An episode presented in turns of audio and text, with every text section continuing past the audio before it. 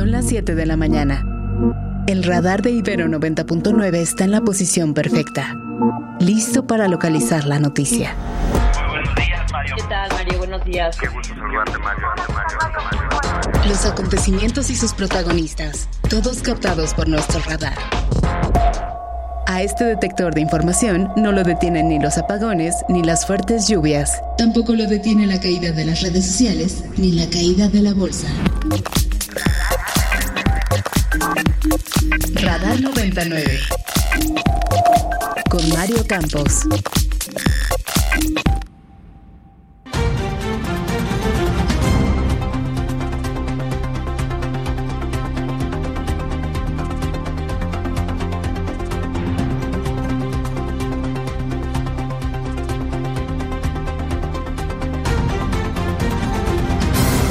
Punta obligada esta mañana, ¿sintió usted el temblor?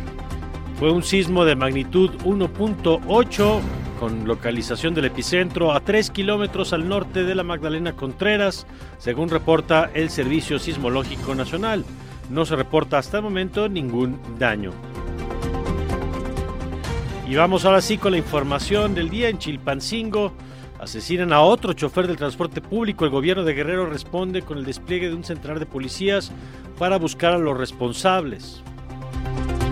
Transportistas de carga anuncian un nuevo paro para mañana en distintas carreteras del país ante lo que llaman el incumplimiento de la autoridad para reforzar la seguridad.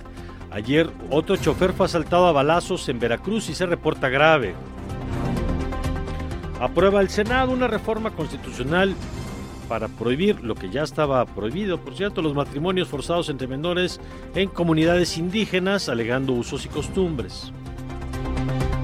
Luego de siete años de evadir la justicia, ayer fue detenido en Puerto Vallarta, Jalisco, Ismael Figueroa, exdirigente del Sindicato de Bomberos de la Ciudad de México. Buscaba regresar a la capital para registrarse a una diputación local.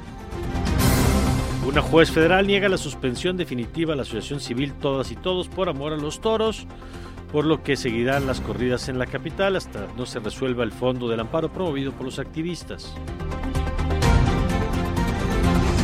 En la Cámara Baja de los Estados Unidos, los republicanos aprueban el juicio político en contra de Alejandro Mayorkas, secretario de Seguridad Nacional, por fracasar, dicen, en la defensa de sus fronteras, al tiempo que los demócratas ganan un escaño más en la Cámara en la elección extraordinaria de Nueva York.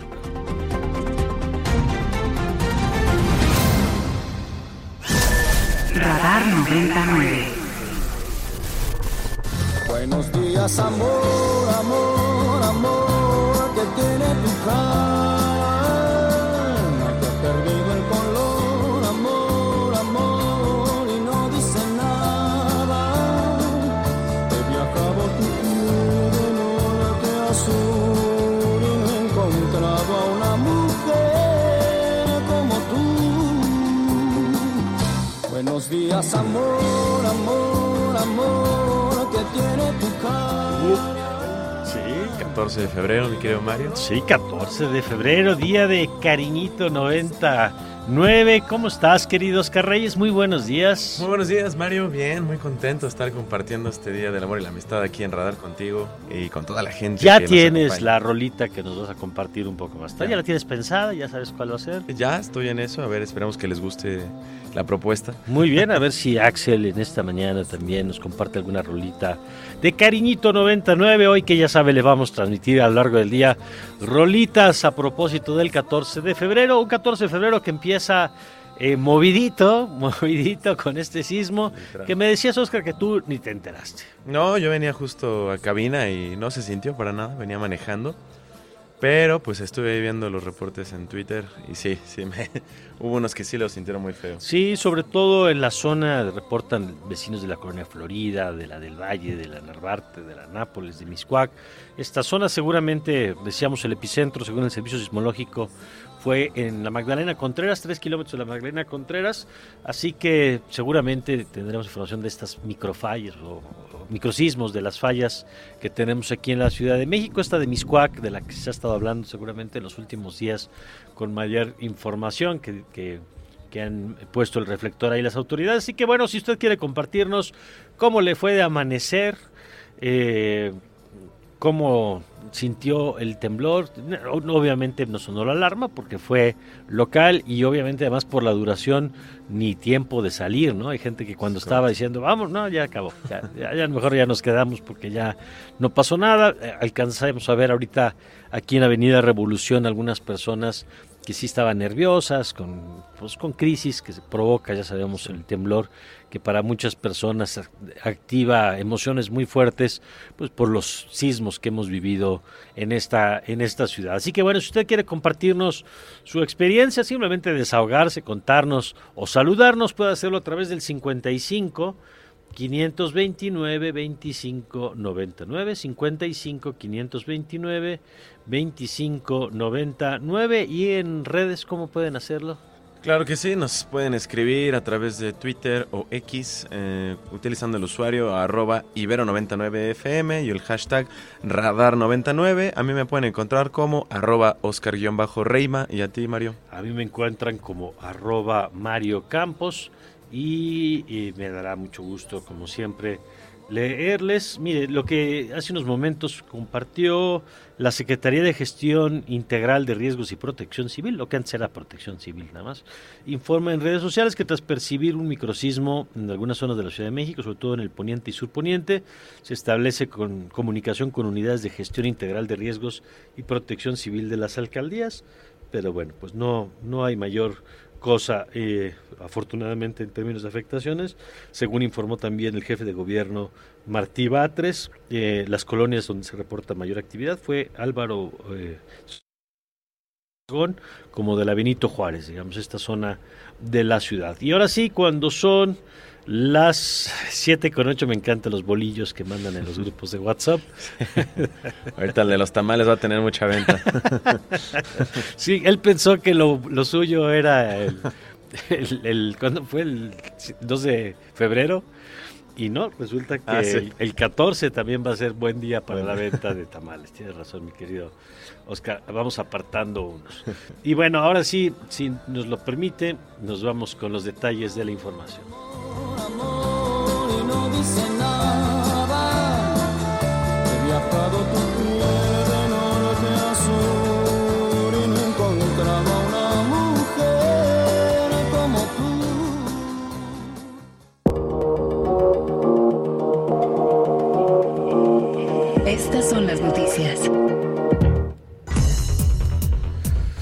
Bueno, y arrancamos con las noticias. En esta mañana le contamos que la crisis de inseguridad y violencia contra transportistas del estado de Guerrero cumple una nueva semana y no se detiene. Eh, Esta semana al menos dos choferes fueron asesinados en esta exigencia de pago de extorsiones, mal llamado derecho de piso. Ayer en Chilpancingo, sujetos armados dispararon contra una combi en la colonia Javier Mina, dejando muerto al chofer y una persona herida. Ante ello, la Fiscalía del Estado se limitó a informar que ya investiga la agresión y la gobernadora de Morena, Evelyn Salgado, eh, solo anunció el despliegue de un centenar de policías para buscar, dice, a los responsables. Y ante, tras el ataque por parte de sujetos armados al chofer de un tráiler que se debate entre la vida y la muerte, luego de ser asaltado en la carretera México-Córdoba, la Alianza Mexicana de Organización de Transportistas anunció un nuevo paro nacional para este 15 de febrero ante el incumplimiento de las autoridades de gobernación para reforzar las carreteras, para reforzar la seguridad en carreteras, dijeron ellos, y por su parte la Asociación Mexicana de Transportistas, que se mantiene en mesas de trabajo con la autoridad, anunció su solidaridad con el paro y adelantaron también que en caso de no atender el reclamo de mayor seguridad, el paro será indefinido. Y el Pleno del Senado aprobó una reforma para prohibir el matrimonio infantil en las comunidades indígenas. Insisto en que, primero, son cosas que ya estaban prohibidas y dos, luego por decreto se busca resolver, ¿no? Ah, Como ya no está la Constitución, ya no va a ser. Bueno, pues ayer se aprobó esto en el Senado. La reforma establece que las prácticas de uso y costumbres comunitarias no pueden vulnerar los derechos de niñas, niños y adolescentes y por tanto se prohíbe el matrimonio forzado o el arreglo entre particulares para negociar la unión entre menores. Eh, dicha propuesta pasó a la Cámara de Diputados, donde seguramente pues, será votada así como viene sin mayor problema. Bueno, y ayer el Pleno también, el Pleno de la Corte, invalidó las reformas al Código Penal de la Ciudad de México que establecían el delito de corrupción por considerar que es confuso en su redacción.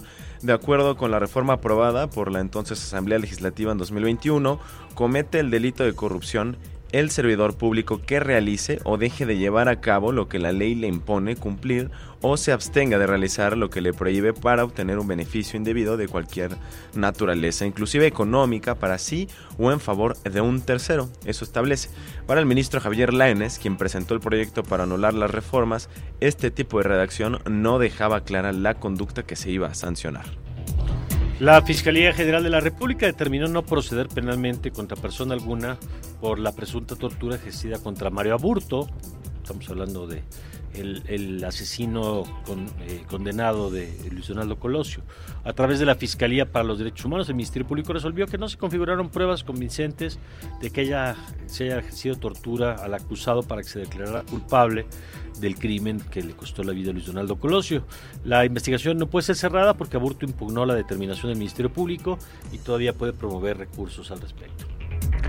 Y la Fiscalía General también informó que detuvo anoche en el aeropuerto de Puerto Vallarta, en Jalisco, al ex dirigente del Sindicato de Bomberos de la capital y ex diputado constituyente Ismael Figueroa, quien está prófugo desde el 2021 y es acusado de enriquecimiento ilícito y venta de plazas laborales. Figueroa, quien eh, dejó el PRD y se sumó a Morena en 2018, busca, buscaba regresar para registrarse para una diputación local en el partido de Morena, según reportaron amistades del detenido, quien también ya fue trasladado al reclusorio sur. Y la juez quinto de distrito en materia administrativa, Sandra de Jesús Zúñiga, negó la suspensión definitiva que pedía esta asociación civil Todas y Todos por Amor a los Toros contra las corridas de toros, la de la los que buscan la prohibición de las corridas de toros aquí en la capital del país. Así que seguirá por lo pronto el espectáculo en la Plaza de Toros en Benito Juárez. El fondo del amparo promovido por dicha asociación se mantiene en análisis por parte del juez y eso ya lo sabremos en los siguientes días.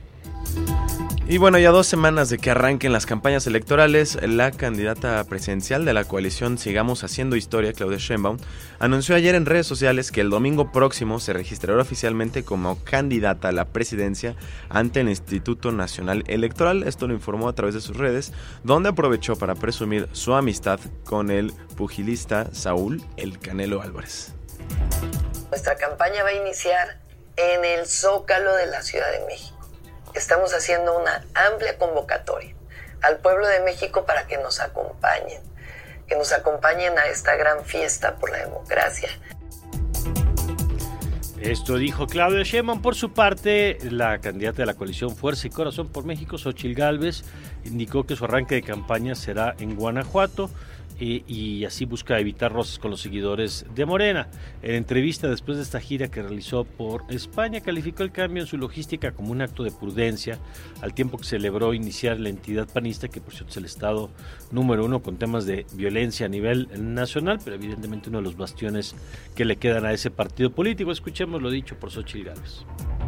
El partido oficialista va a arrancar en la Ciudad de México y bueno, para no generar ningún contratiempo, creo que hicieron bien en cambiarlo a Guanajuato. Sí, no vale la pena. Creo que de nuestro lado siempre va a haber la prudencia y pues me va a encantar arrancar en Guanajuato, que además es un estado muy panista y es un estado que ha hecho bien las cosas salvo en seguridad. Scanner 360. Y en el plano internacional, la Cámara Baja de Estados Unidos aprobó por el voto de la mayoría republicana someter a juicio político al secretario de Seguridad Nacional Alejandro Mayorkas por sus errores en la gestión de la seguridad en la frontera con México. Mayorkas es acusado de violación de la confianza pública y negativa sistemática y deliberada a cumplir con la ley para no frenar lo que consideran una invasión de su frontera, aunque la última palabra para aprobar el impeachment, como se le conoce, la tiene el Senado bajo el control de los demócratas. Crack 90.9. Y nos vamos a un adelanto deportivo de Crack 90.9 con Omar García, quien ya está con nosotros. Omar, muy buenos días.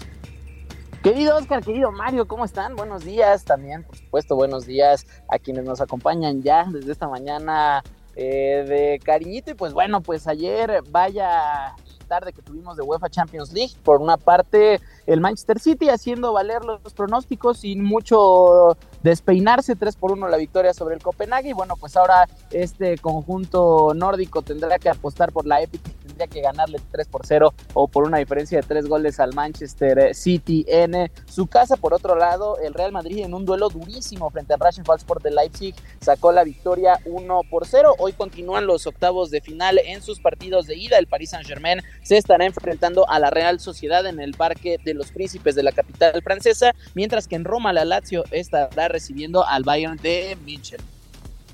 Muy bien, pues ahí está el menú, el menú futbolístico para los fans de, de estos torneos. Muchas gracias, querido Mar. Por cierto, ¿cómo te fue a ti con el, la- la- el programa de levantarse temprano eh, de este No. 14 de febrero? La verdad, bastante tranquilo. Y pues e- este es un 14 de febrero donde lo que más espero son los partidos de la Champions. Entonces, todo tranquilo. ¿Es lo que más ilusión te provoca del día? Es- exactamente, cuando menos el día de hoy. Muy bien, Omar. Bueno, pues que no te defrauden, que no te defrauden. Muy bien. Que, que estén a la altura de la expectativa. Gracias, Omar. Seguro, querido Mario. Nos escuchamos en un ratito con el resto de la jornada. Gracias, ya volvemos contigo, Omar, con todas las mañanas. Omar.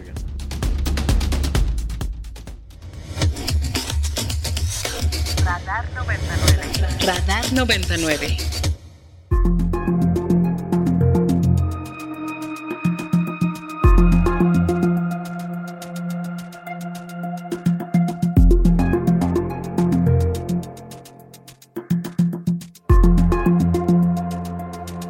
Por cierto, ya le contábamos hace rato las actividades de Claudia Sheinbaum, que salió con su foto con el Canelo.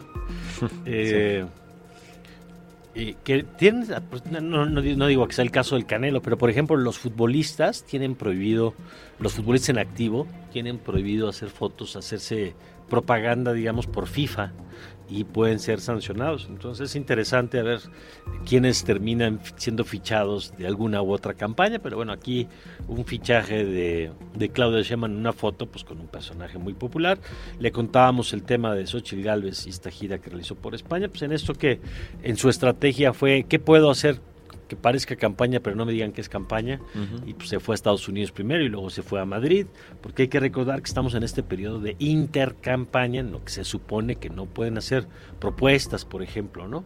Eh, pero pues no pueden desaparecer tampoco del radar. Y en el caso de Álvarez Maínez, pues a mí me llama la atención que siguen un poco, eh, supongo que esa es su estrategia, entrampados en esta discusión contra el PRI y el PAN, porque dicen que están eh, contratando bots para alimentar la campaña en contra del presidente López Obrador, esta del narcopresidente, Narcopresidente. hashtag, pero me llama la atención que quien lo denuncia pues es Movimiento Ciudadano, ¿no? Dice que, pues, que no es, es, es naranja o es, eh, o es guinda. Sí, ¿no? sí, creo que Morena debería ser el... el Sí, claro. Que además me llama la atención porque hoy eh, también en una de las notas de portada del día, que ya la platicaremos un poquito más adelante, trae eh, que Movimiento Ciudadano podría acompañar las propuestas de reforma de Morena, bueno, del presidente Senado, López sí. Obrador, en el Senado. Dice Excelsior, MC suma sus votos a reformas del Ejecutivo. Entonces, bueno, pues a lo mejor el argumento es que, que es demagogia y que ya de una vez le den los votos y a ver si es cierto que las apruebe, ¿no? Pero como sea, hay dos notas hoy en que MC pues termina eh, metiendo un poco el cuerpo para causas que, de las que simpatiza Morena. Pero bueno, pues ahí está el tema. Eh, le recuerdo que usted puede comunicarse con nosotros a través del 55 529 25 99 55 529 25 99 y ya nos dice el señor productor que nos vamos a un corte regresando le vamos a tener entre otras cosas el recorrido por las primeras planas que hoy está interesante Eh, creo que la Fiscalía de la Ciudad de México también entra a la campaña con una nota sobre el cártel inmobiliario y un citatorio a un grupo de empresarios que mire, eh, yo creo que hay dos elementos ahí. Uno es si hay elementos para hacerlo, que si los hay, pues está bien que actúen, pero la otra es el timing, ¿no? El momento político, pues eh, que en el momento electoral, digamos, pues todo lo que le pegue al PAN de la Ciudad de México se inscribe también en esta lógica. La misma semana, por cierto, que Ernestina Godoy, exfiscal de la Ciudad de México, aparece en el programa este nuevo de Eddie Small en Canal 11 que platicábamos ayer, ¿no? Entonces, bueno, ya todo hay que leerlo en clave electoral en estos tiempos. Insisto, eso independientemente de si algo es verdadero o no, si es verdadero y hay elementos para acusar a alguien, pues que se proceda, ¿no? Este, ya lo otro pues, es el uso electoral del, del tema. 7 con 21, vamos a una pausa y enseguida regresamos.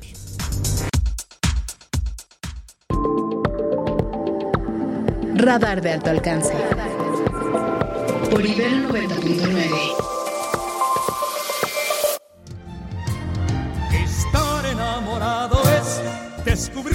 bella que es la vida. Estar enamorado es confundir la noche con los días. Estar enamorado es caminar con alas por el mundo. Estar enamorado es vivir con el corazón desnudo.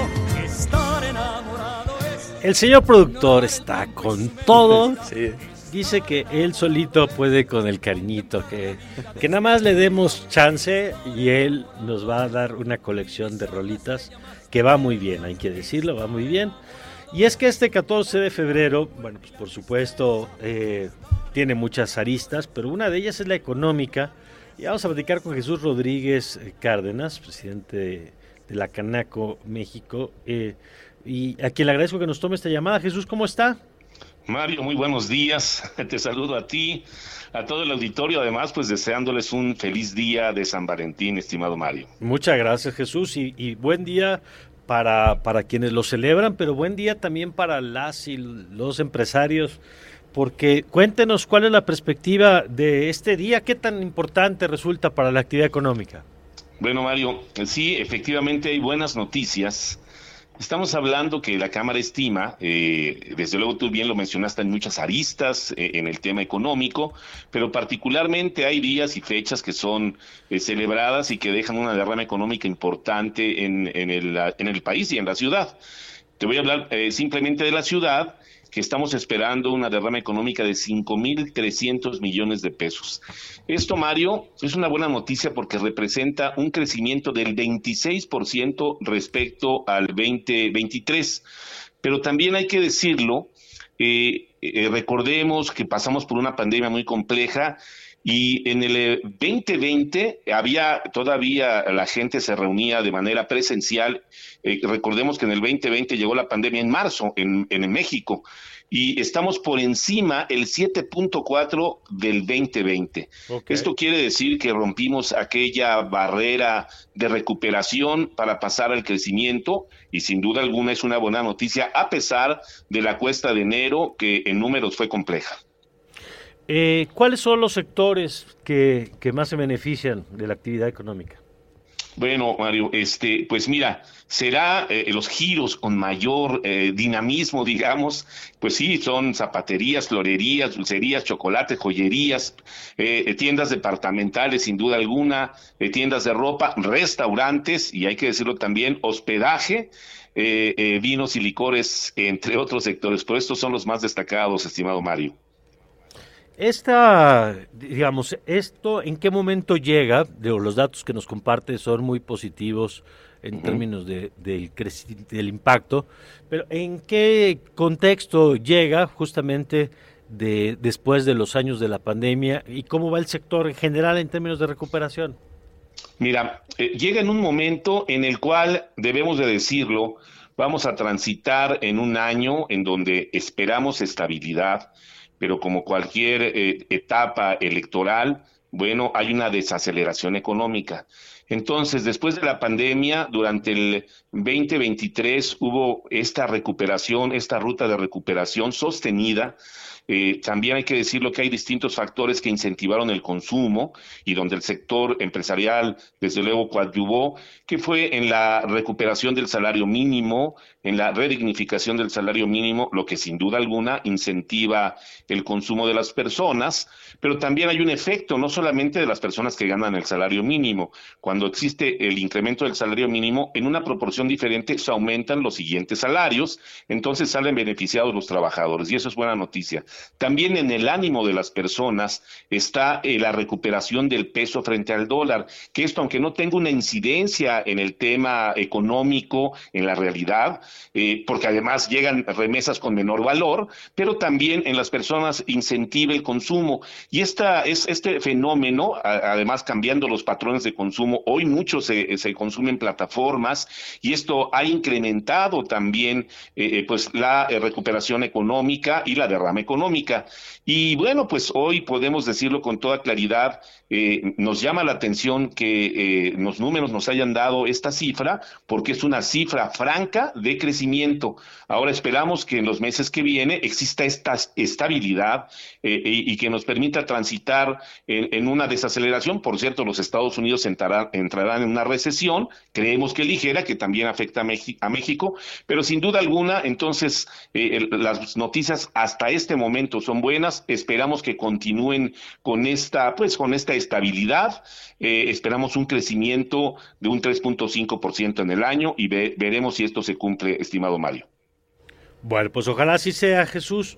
Eh, le agradezco estos minutos y mantenemos la comunicación como siempre. Con mucho gusto, Mario. Muy buenos días y reitero a todo el auditorio y para ti también.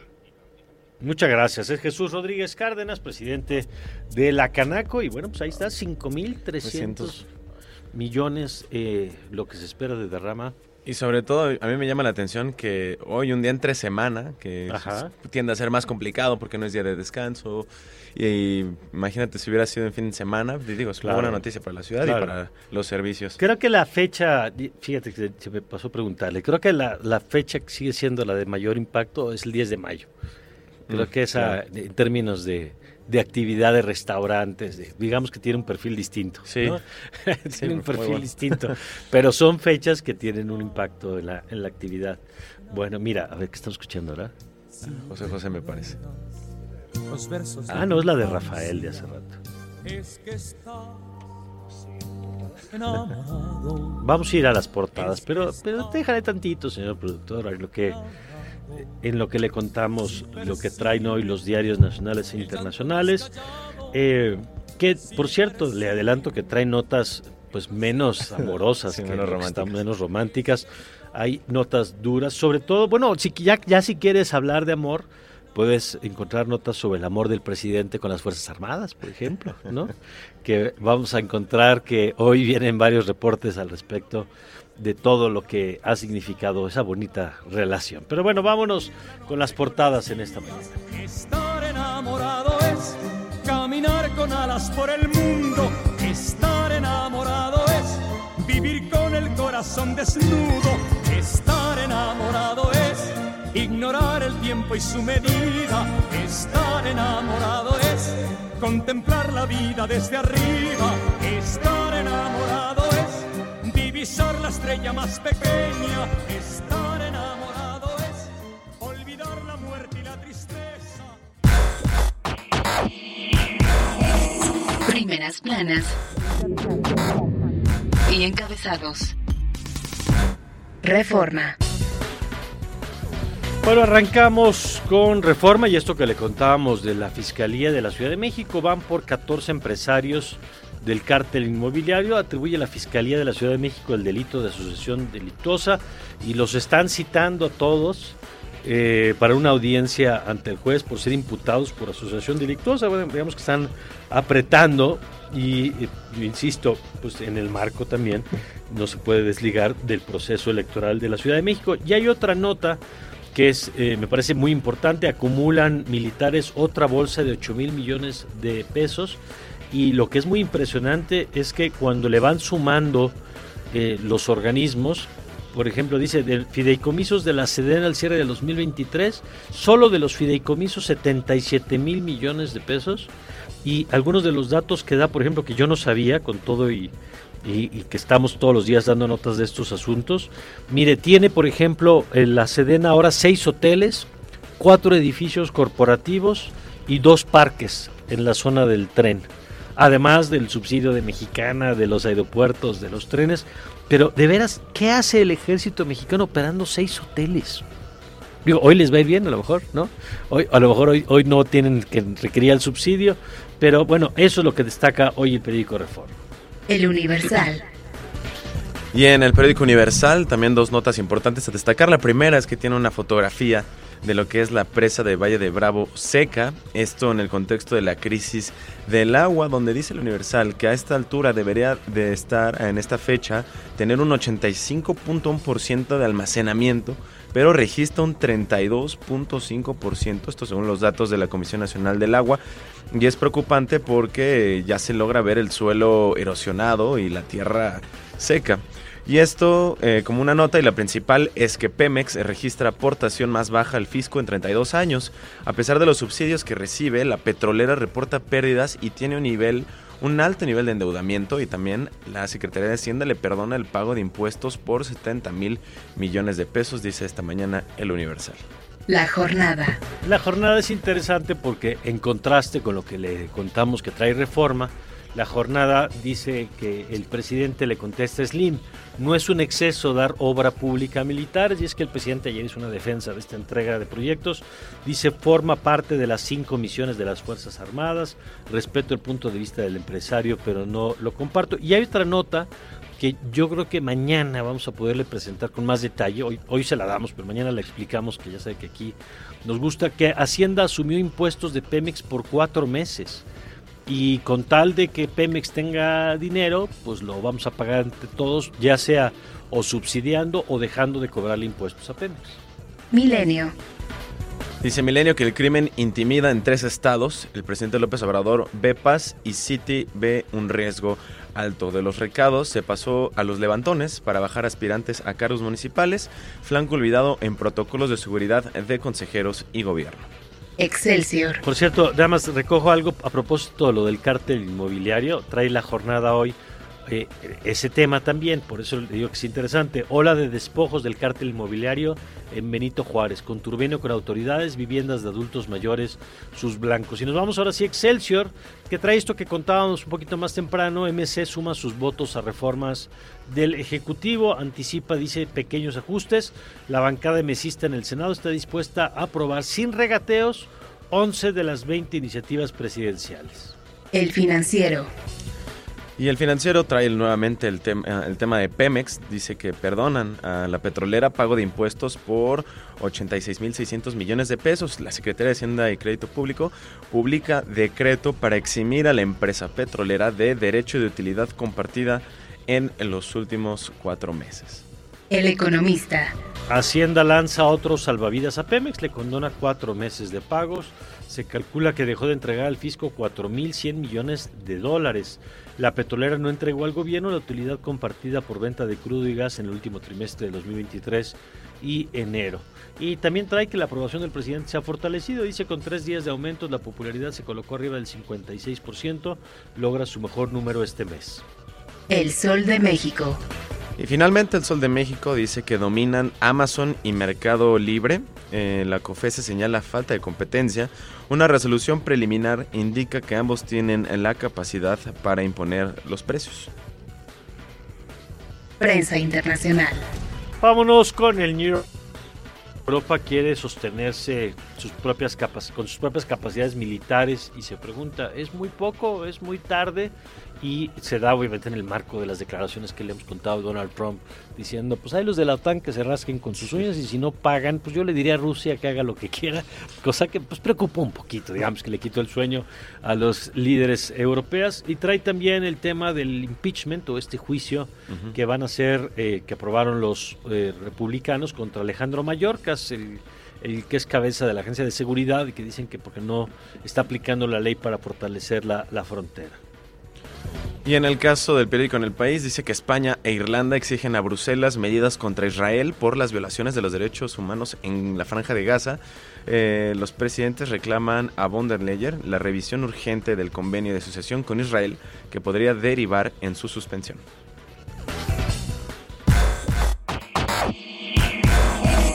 Primeras planas. Y encabezados.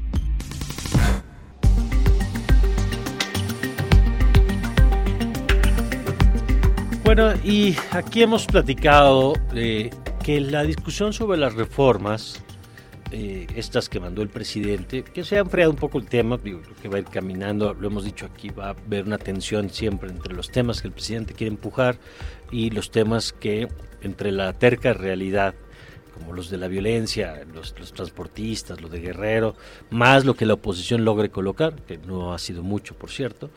Eh, pero más allá de que, se aprueba o que no se aprueba, es una oportunidad para revisar si el diseño de instituciones que tenemos funciona o no funciona, o si habría que cambiar algo.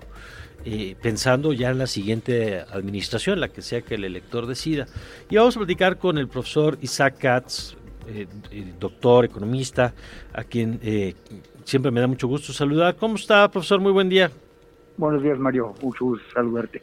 Igualmente, y es que escribió usted un artículo a propósito sobre el rol que tienen varios de estos organismos autónomos constitucionales como la COFESE o el Instituto Federal de Telecomunicaciones, la Comisión Reguladora de Energía, entre otros, la Comisión Nacional de Hidrocarburos, y esta propuesta de transferir sus funciones hacia eh, dependencias del Ejecutivo, secretarías. Y yo creo que ha faltado a muchos de estos organismos, doctor, pedagogía para alcanzar a transmitir cuál es el, el rol y la importancia que tienen.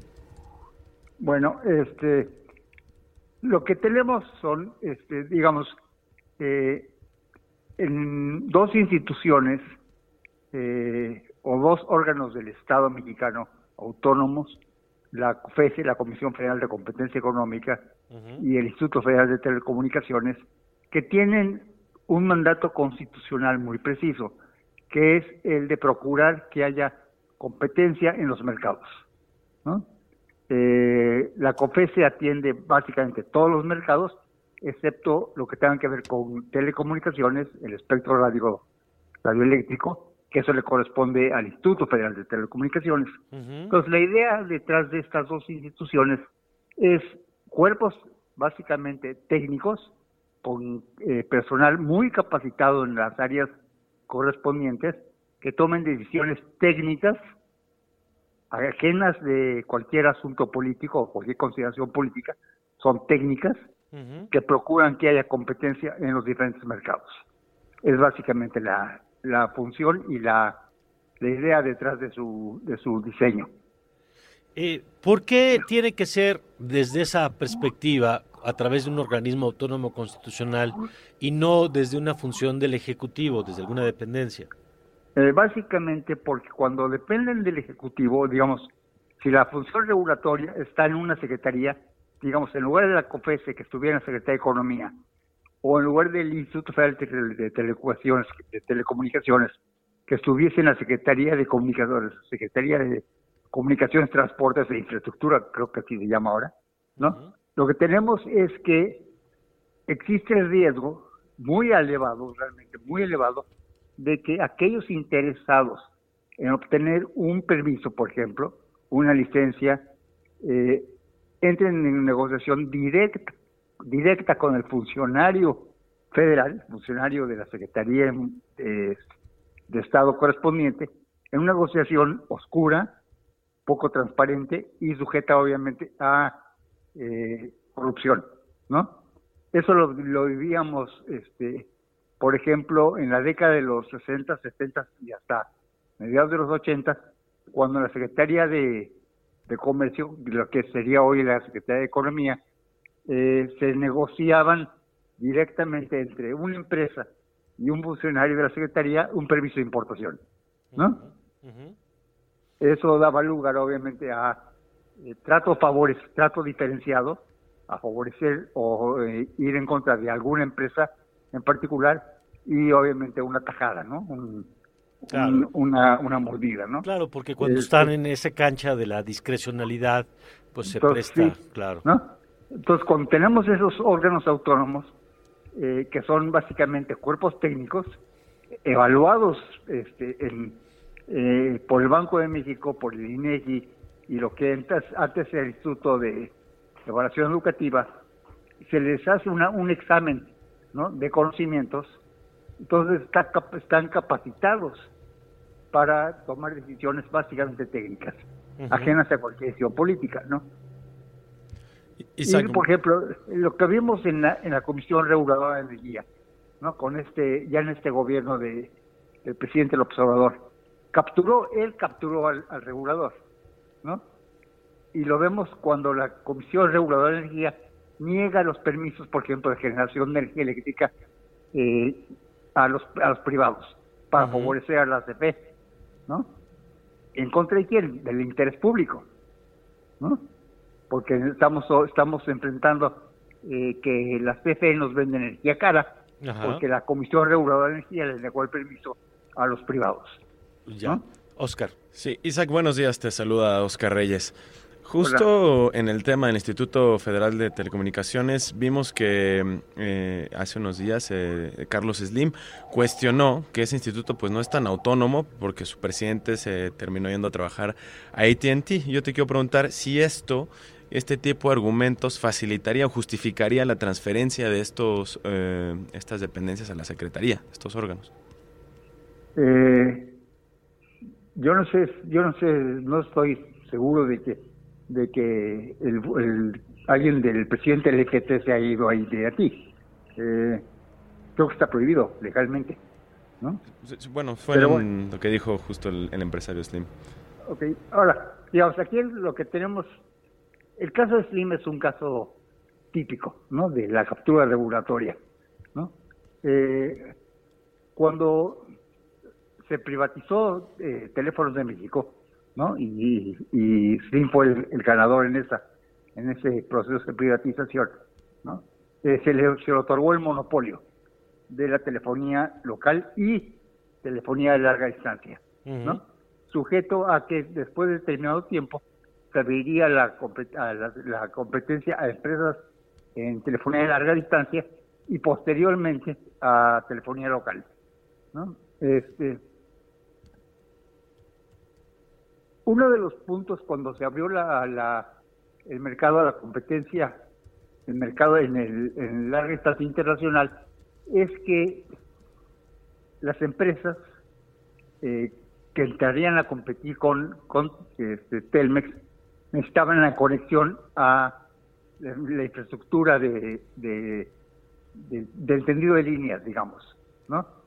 Este, es decir, eh, se tenía que garantizar acceso competitivo a los puntos de, de interconexión.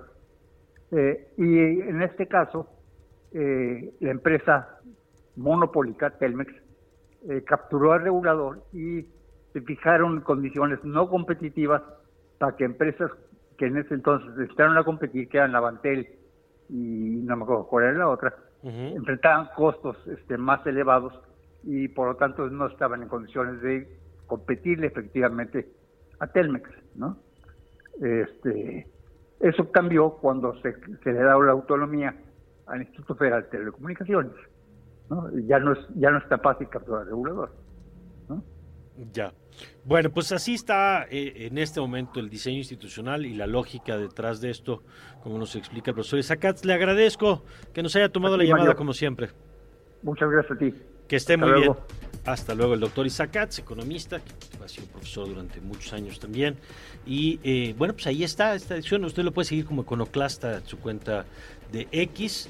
Y si te parece, querido Oscar, pues cuéntanos cómo arranca esta mañana el radar económico.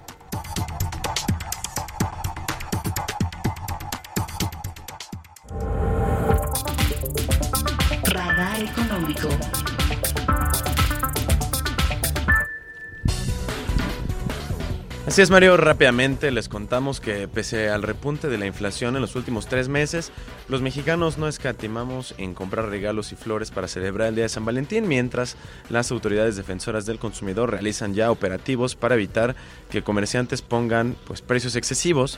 Y David Aguilar Romero, el titular de la Procuraduría Federal del Consumidor, dijo a los medios que es normal que ciertos productos eleven sus precios, pero pidió a la población que revisen también que estos eh, que los precios exhibidos y a los comerciantes que respeten los mismos.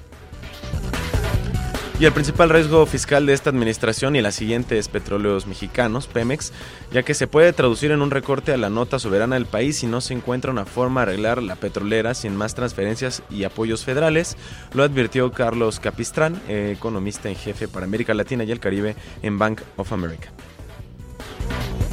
La Organización de Países Exportadores de Petróleo, la OPEP, mantuvo este martes sus previsiones de un, su previsión de crecimiento relativamente fuerte de la demanda mundial de petróleo en 2024-2025, al tiempo que elevó sus previsiones de expansión económica para ambos años, afirmando que existe una mayor potencia alcista.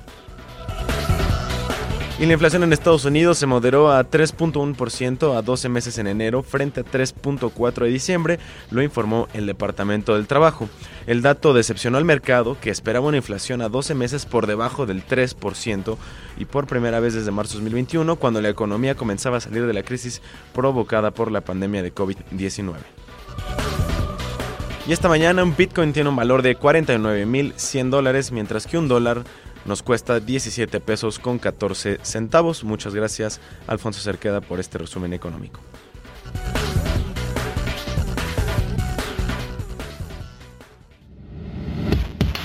Radar 99.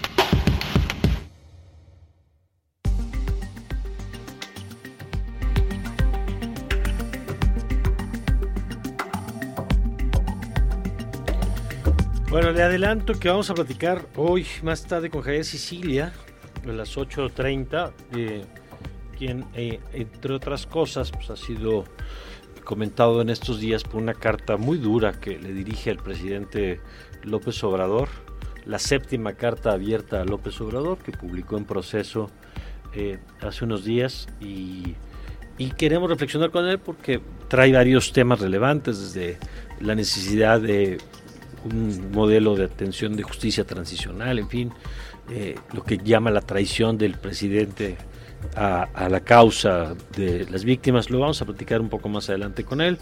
Eh, vamos a tener también a Jimena Andión, al Poncho Basilio, pero vamos a platicar con el doctor Mauricio Rodríguez ahora, él es profesor de la Facultad de Medicina de la UNAM, a quien me da mucho gusto saludar, como siempre, doctor, ¿cómo está? Hola Mario, buenos días. ¿Cómo estás? Muy, saludos al auditorio, gracias por invitarme. Al contrario, siempre un gusto platicar con usted. Y además, para variar, hoy no vamos a hablar de COVID, ¿no? Exacto, ya, ya era hora, ¿no? Ahora vamos a hablar Sí, de sarampión. De sarampión. ¿Y, ¿Y por qué es noticia el sarampión, doctor?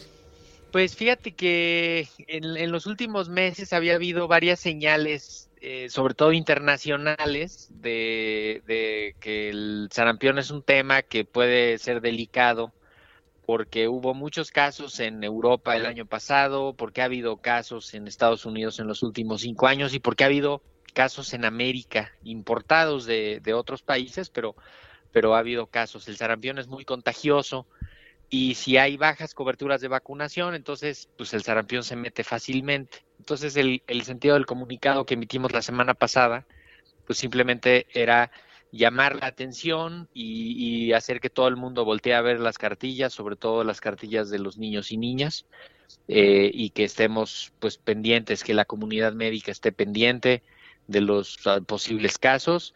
Y el viernes de la semana pasada la Secretaría de Salud también emitió ahora un aviso epidemiológico dirigido a las unidades médicas, donde también se pone el tema sobre la mesa. No hay todavía casos en México, pero pues precisamente de lo que se trata es de estar preparados en caso de que se, de que se introduzcan de otros lados. ¿Cuáles son los grupos más vulnerables? Pues mira, la, los grupos más vulnerables son los, los adolescentes y los niños y niñas. Mm. Eh, los adultos están protegidos porque cuando fueron niños y niñas les dio y porque pues lo más probable es que ahí ya haya una protección. Okay. Pero ah, la protección eh, si te dio una vez te sirve para toda exacto. la vida. Okay. Sí, es como si te, si te pusiste la vacuna de, en la infancia, eh, ya estás protegido. Ahí Ajá. se pone una vacuna al año, luego un refuerzo eh, un, o unos meses después o a los seis años, depende ahí de la estrategia que se está, se está usando, pero se ponen dos dosis y con eso hay una protección suficiente y luego se pone un refuerzo en la adolescencia. Entonces, eh, en, desde 2016 en México hemos tenido coberturas subóptimas de, de, la vacunación contra sarampión. Entonces, pues se han ido quedando siempre grupos de personas de cada generación, por decirlo así, que no están completamente vacunados. Entonces, pues hay que ponerse al día con eso y además hay que vacunar a los que les toca ahorita y, y a los rezagados y tal. Entonces, pues ya te imaginarás que, que es, ¿no? ¿Quiénes están en mayor riesgo? Las personas vulnerables, las personas que tengan alguna enfermedad predisponente, los que no se puedan vacunar por alguna razón, ¿no? Que sean alérgicos al huevo o que hayan hecho una reacción a la primera dosis o que tengan una inmunosupresión severa, ¿no? E- esas personas no se pueden vacunar y pues desde luego están, están en mayor riesgo. Pero si logramos tener vacunaciones por arriba del 80-85%, pues estamos, estamos más o menos protegidos. Eh, ah, ¿Podemos cometer el error de subestimar de pronto? Porque a lo mejor, como es algo que hemos escuchado... Eh, eh, de hecho, ese es parte del de problema, Mario, que Ajá. fíjate que la, la gente no percibe el riesgo, porque como no hay sarampión, entonces la gente, durante varios años esto pasó, hubo mucha confusión con, con la información de las vacunas contra el sarampión, y entonces se, se prefirió no vacunar en algunos sectores. Hay gente que cree que la vacuna hace daño y entonces que contiene no sé qué sustancias y que pues mejor ellos no se la ponen a sus hijos porque pues como ya no hay sarampión pues no, no los van a no los van a someter a ese riesgo según ellos de la, de la vacunación. Ellos comen productos orgánicos y, y- y tienen sus huertas en su casa y se comen sus salvacas que cultivan y entonces también deciden que no vacunan. No, en serio, suena como a chiste, pero sí hay una tendencia así como, como a, a vivir en lo natural, pero confundir justamente que las, las vacunas te protegen de algo que sería natural que, que te dé, ¿no? Entonces, eh, se dejó de vacunar, se percibe bajo el riesgo y esto le facilita la entrada al virus y eso pues lastima a los más vulnerables de la comunidad, ¿no? También esta idea de que es que a todos ya, a, los adultos ya les había dado y no les pasó nada, pues esa es- también es una falsedad que, que se usa a veces como argumento. Entonces, la vacuna es segura, es necesaria, se tiene que poner a todos los niños y niñas de un año, excepto si tienen alguna contraindicación, y luego a los seis años, y luego a los once. Entonces, pues no hay que, no hay que dejarlo pasar. Bueno, pues muy bien, doctor. Pues muchas gracias por advertir, compartir la información. Sí, en cuanto haya más información se las haremos saber, Mario. Muchísimas gracias y pues estar pendientes del llamados a, a vacunación, sobre todo la población universitaria joven, que, que seguro hay mucha audiencia de Claro. en- entre en, en ustedes. Eh, es, es importante que esté pendiente, que revise sus cartillas y que una enfermedad con ronchitas, con manchas en la piel, después de haber padecido un catarro, hay que ir al médico, hay que ponerle atención con seriedad y desde luego evitar contagios de cualquier tipo de gripe o catarro que, que pudiera ser la etapa inicial del sarampión o de otras enfermedades. Muy bien, doctor. Gracias. Un abrazo. Gracias, abrazo de vuelta al doctor Mauricio Rodríguez, profesor de la Facultad de Medicina. Él fue también, por cierto, vocero en la comisión de la UNAM para el tema de COVID durante el tema de la pandemia. Y bueno, pues yo insisto que la pandemia de las cosas buenas que dejó, que pues, algunas, ¿no? Es eh, voces como la del doctor Mauricio Rodríguez, como la del doctor Paco Moreno, como la del doctor Alejandro Macías. Eh, creo que los temas de salud, digamos, se quedaron, ¿no? En los medios y, y eso siempre es, es bueno.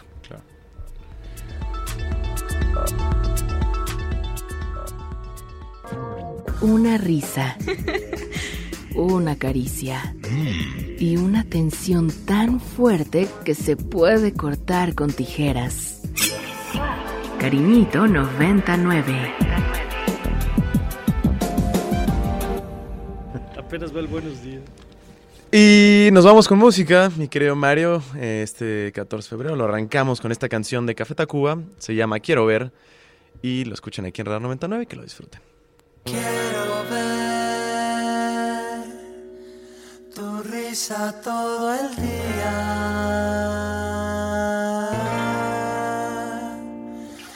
Escuchar la melodía de tu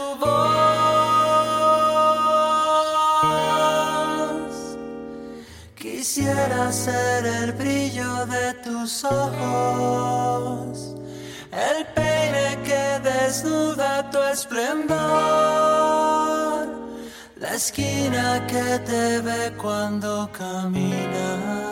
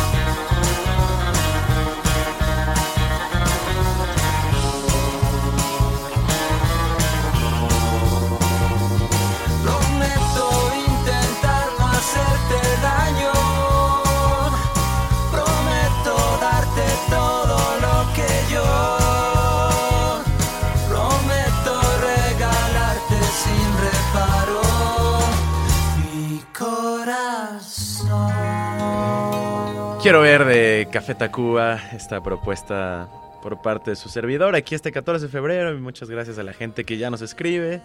Eh, nos dice Celeste buenos días, nos envía muchos saludos. Mario dice también Jimena que quiere dedicarle una canción a su marido, se llama Welcome to My Nightmare. ¿Su marido? Alice Cooper. Un beso a Royce. Eso, Alice Royce. A ver, entonces al ratito vamos a escuchar cuál. Vamos a escuchar la de Welcome to My Nightmare de Alice Cooper. Eso, muy Ahí bien. para irla apuntando. bien. Si da tiempo la estaremos poniendo. También Sí. Yuli Soto nos escribe, nos desea muy buenos días, que sintió el temblor, pensó que estaba mareada. Sí, pues sí, sí, sí. Yo creo que a muchos nos pasó. Muchas gracias por nuestra compañía y saludos. Muchas gracias. Y también saludos desde Rhode Island. Eh, dice este radio escucha que su hija siempre nos escucha y ella también nos mantienen, que los mantenemos informados sobre lo que está pasando en México. Pues muchas gracias. Siempre es muy bonito este 14 de febrero. Que todo el mundo muy de buenas, ¿no? La- esperemos que la mayoría no haya corazones rotos por ahí. Muy bien, o, co- o como nuestro querido Omar, que su ilusión es la Champions hoy, pues está bien. Mientras no se le vaya la luz y no pueda ver el partido, pues quedará contento. ¿No? Claro, sí, también. Muy bien. Bueno, pues vámonos al corte. Vámonos al corte. Bienvenidos. Sus mensajes 55. qui- Hoy, hoy no sé por qué presiento que van a mandarnos más mensajes. 55 529 25 99 y regresamos con una hora más de música, de música de cariñito y de información aquí en Radar 99.